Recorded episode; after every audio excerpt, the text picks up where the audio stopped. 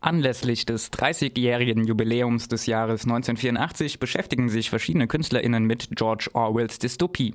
Ich darf jetzt Jochen vom Licht- und Kunstkollektiv Not Another Prick in the Wall im Studio begrüßen. Hallo.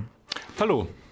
Ja, kommen wir zunächst mal zu eurem Ort des Schaffens. Ich habe gelesen, das Wunderland ist ein Ort für Raum und Zeitgeist, der bespielt wird, bespielt wird von verschiedenen LichtkünstlerInnen, StreetartistInnen, GrafikerInnen und IllustratorInnen.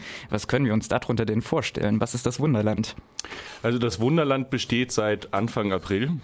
Und äh, genau, es ist im Prinzip ein Raum, das ist gegenüber von ähm, White Rabbit auf der Habsburger Straße ähm, wo wir jetzt für zwei Monate zur Zwischenmiete sein können und dort ähm, verschiedene Sachen machen. Also es waren jetzt, äh, wir befinden uns jetzt in Woche sieben und ähm, das, dementsprechend waren bereits schon sechs Vernissagen. Das heißt, jede Woche wird immer neu ähm, zusammengestellt. Immer donnerstags treffen wir uns alle im Wunderland. Ähm, es kommen noch externe Leute teilweise dazu, die dort auch äh, Ausstellungen machen und wir ordnen die Räume immer neu an, so dass einfach es jede Woche neue Sachen zu entdecken und zu bestaunen und äh, ja, zu freuen gibt. Etabliert wurde das Ganze ja Anfang April und du hast schon gesagt, es wird nur noch bis Ende Mai am Friedrichsring zu finden sein. Wie kam denn die Nutzung dieser Räumlichkeiten zustande und vor allem warum nur so kurz? Und habt ihr schon Perspektiven, was dann eine äh, zukünftige äh, Räumlichkeiten angeht, um das Projekt weiterführen zu können? Also das Ganze kam aus äh, in, aus der Initiative von Einzelnen aus der Gruppe, die einfach ähm, nach einer Ort, äh, nach einer Örtlichkeit gesucht haben, um einen Coworking Space auch zu schaffen, ähm, haben dann gesehen, dass äh, die Räumlichkeiten dort eben gerade leer stehen, weil dort demnächst ein Hotel hingebaut werden soll ähm, und im Moment aber noch nicht äh, die Baugenehmigungen da sind und dementsprechend das Ganze leer steht. Dementsprechend sind wir auf äh, das Bauunternehmen unmüßig dann zugegangen und haben mit denen versucht, einen äh, Zwischenmietvertrag eben äh, zu schließen. Das hat auch geklappt, eben für zwei Monate. Der endet jetzt, danach soll eigentlich abgerissen werden. Soweit ich weiß, besteht noch keine Baugenehmigung, bin mir aber auch nicht ganz sicher. Ähm, wir müssen auf jeden Fall raus. Wir haben auch schon gefragt, ob wir länger gern, äh, drin bleiben könnten. Wir würden sehr gerne länger drin bleiben. Ähm, kam aber bis jetzt noch keine Antwort. Ich schätze, dass es auch nicht vor in einer Woche, also kurz bis kurz vorher äh, irgendwie dann eine Antwort kommen wird. Weitere Räumlichkeiten sind wir gerade am Schauen. Wir würden alle sehr, sehr gerne weitermachen, auch in der Gruppe. Das hat viel Spaß gemacht. Es haben sich viele Synergien ergeben, wissen aber gerade noch nicht wo.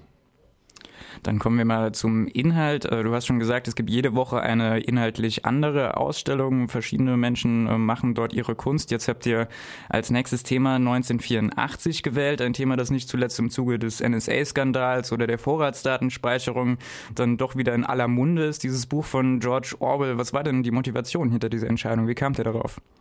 Also es gab einfach ein Brainstorming, ähm, was für verschiedene Themen uns reizen würden und da war 1984 eins davon, einfach weil, klar, 30 Jahre ist es her. Ich meine, ähm, so Jubiläen sind ja immer eigentlich ähm, auch Momente, wo man schauen kann, wie sieht das aus? Äh, ist das, was damals irgendwie war, wie hat sich das verändert? Also ist Orwells Dystopie, die er ja 48 schon geschrieben hat, ist sie heute Realität geworden?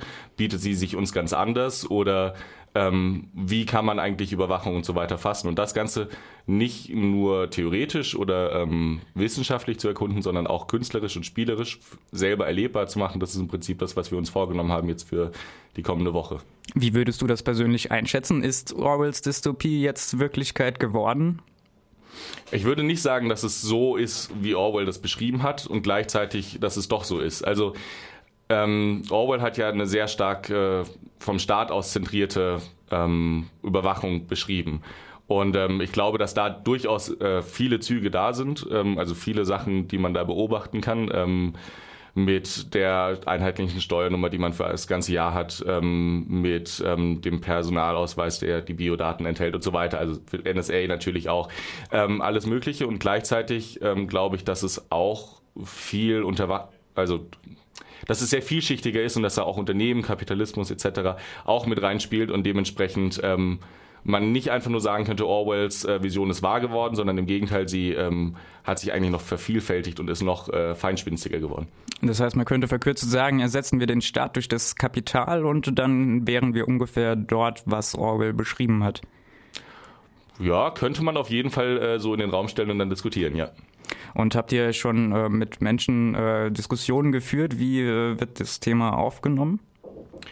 Ähm, wir haben noch nicht so viele Diskussionen geführt, also in der Gruppe klar. Und ähm, da ist einfach auch logisch, dass äh, jede Person eigene Gedanken dazu hat, also eigene Schwerpunkte setzt und so weiter. Und das, denke ich, bietet sich gerade für so einen Raum, in dem viele verschiedene Leute sind, auch sehr an, dass wir unterschiedliche Vorstellungen haben und uns dann ergänzen können und das ähm, dementsprechend möglichst vielschichtig äh, bespielen am Freitag.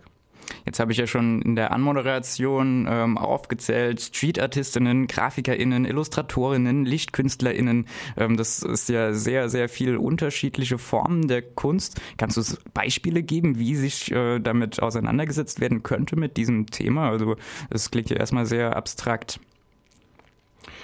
Also ich persönlich könnte mir zum Beispiel vorstellen, ähm, Überwachung irgendwie erfahrbar zu machen. Also ähm, dementsprechend Installationen zu bauen, in denen man sich entweder überwacht fühlt oder zumindest an der Überwachung, die man kennt aus dem Alltag, irgendwie erinnert ähm, wird. Also ich glaube, generell geht es darum, irgendwie Sachen äh, sichtbar zu machen, die im Alltag vielleicht gar nicht bewusst wahrgenommen werden als Überwachung. Also beispielsweise nutze ich mein Handy normalerweise als Kommunikationsmedium, dass ich permanent dadurch geordnet werde und auch ohne Vorratsdatenspeicherung unglaublich viele Daten schon angesammelt werden. Darüber werde ich mir selten bewusst. Und wenn ich das dann in einem Raum einfach präsentiert kriege, dann ist es so ein Stück weit ein äh, Anreiz, da auch nochmal drüber nachzudenken und vielleicht mit FreundInnen darüber zu sprechen.